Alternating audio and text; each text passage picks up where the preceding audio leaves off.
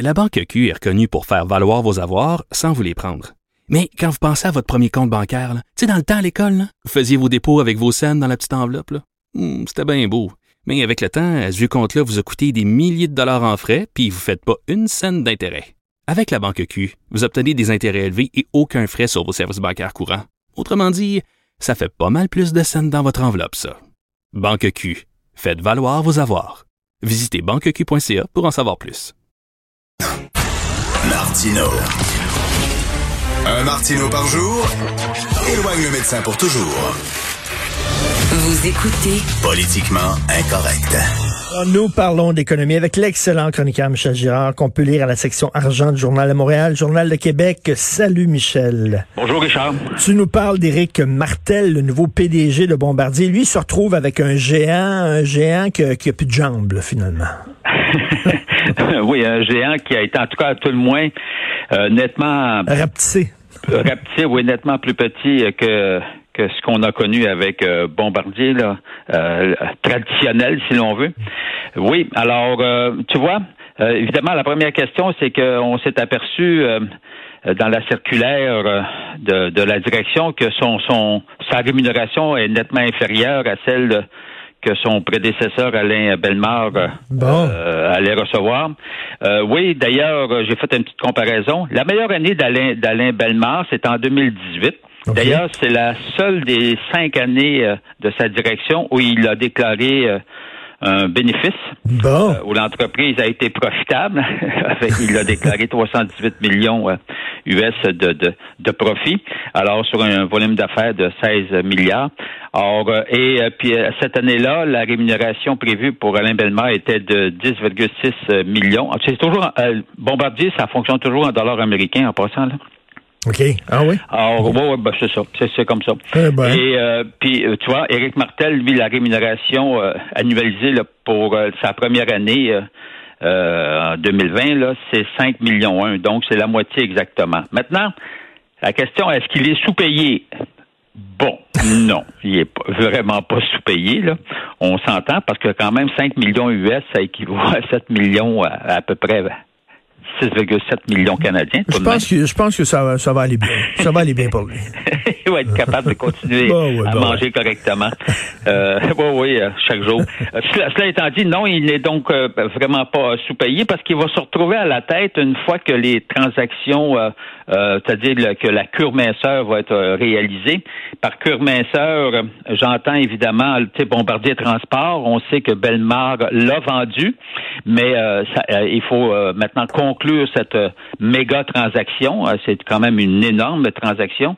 Et puis, euh, ça prend toujours un certain temps et on croit que cette transaction va être bouclée soit d'ici la fin de l'année ou euh, au début de l'an prochain. Et euh, puis, on sait qu'évidemment, sous Belmar, on s'est départi de la C-Series, que l'on Ben oui. a, dont le contrôle a été cédé gracieusement à Airbus. Et puis, euh, on, on, on s'est également euh, départi de la Q-Series. En fait, tout ce qui était euh, du secteur euh, des avions euh, commerciaux.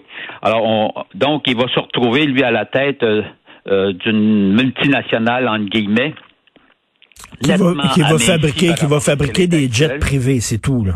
Seul- seulement, c'est ça. Seul- seulement dans le secteur des avions euh, d'affaires, des jets, euh, des jets privés.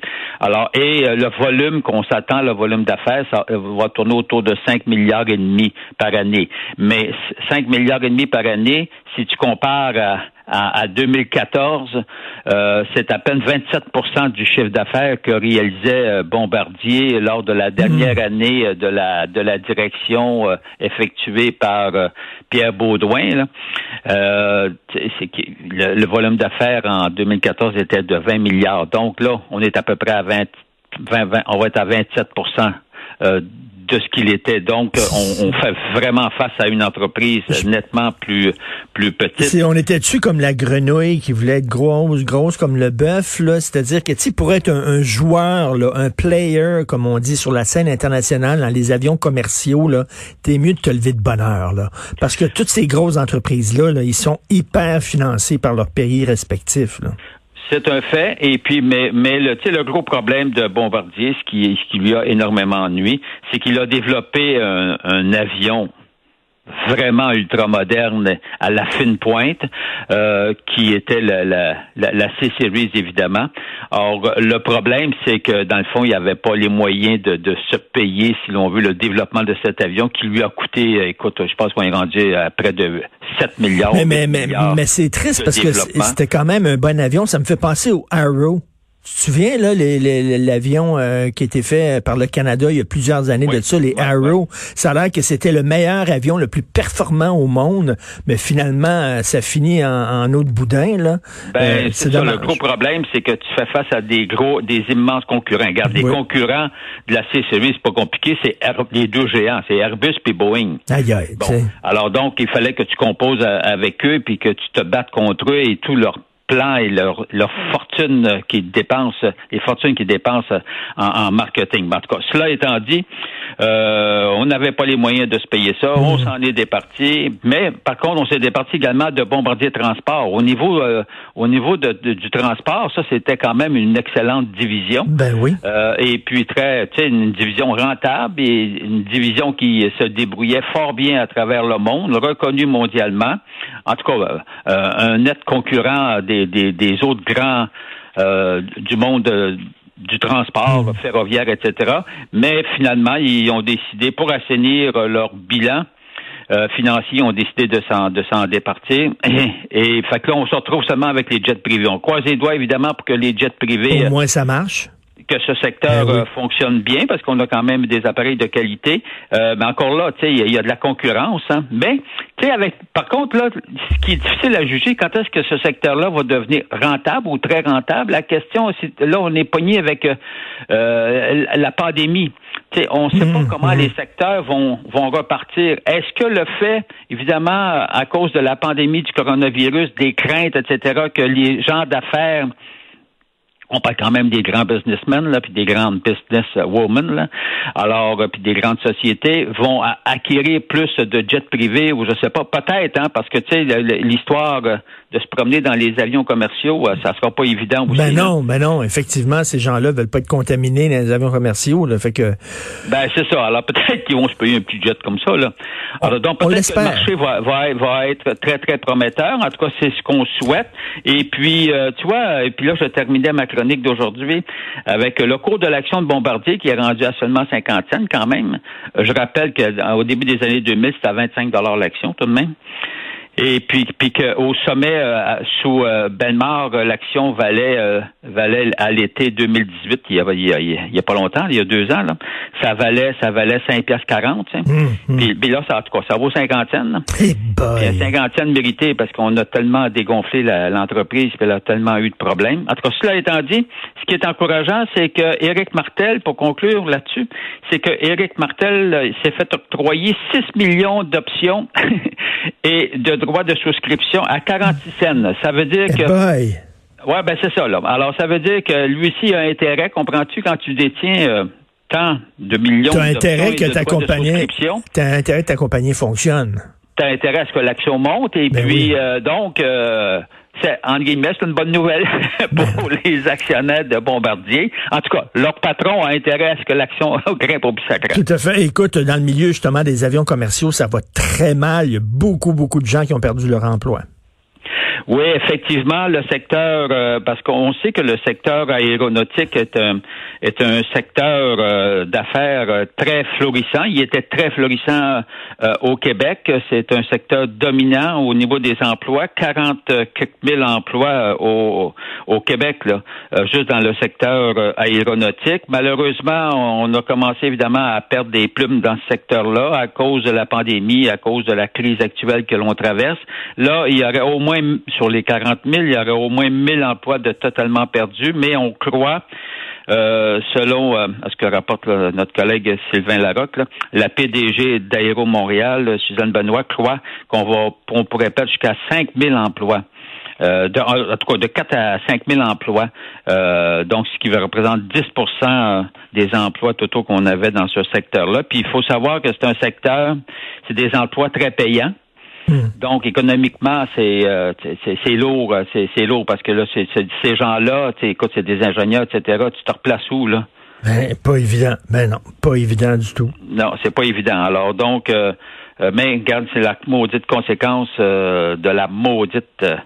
C'est- incroyable. hein. Ça va prendre du temps énormément avant qu'on puisse s'en remettre euh, au point de vue économique et on espère qu'il n'y aura pas une deuxième vague. Écoute, il y a des oui. détaillants qui se retrouvent sans aide financière. Comment ça se fait, ça? Ben oui, mais ça, c'est. On, on parle ici de. Bon, tu sais que. Bon, euh, Justin Trudeau a lancé mille et un programmes pour venir Oui. en aide, ce qui est très bien d'ailleurs, pour venir en aide à, à tout. À, à tout et chacun là, puis euh, bon, euh, ce qui est en soi bien dans les circonstances là, sinon euh, l'économie serait à zéro puis tout le monde crèverait de faim. En tout cas, une grande partie crèverait de faim. Mais cela étant dit, les commerçants qui goûtent, on le sait, là, qui y ont goûté parce que les commerces étaient fermés.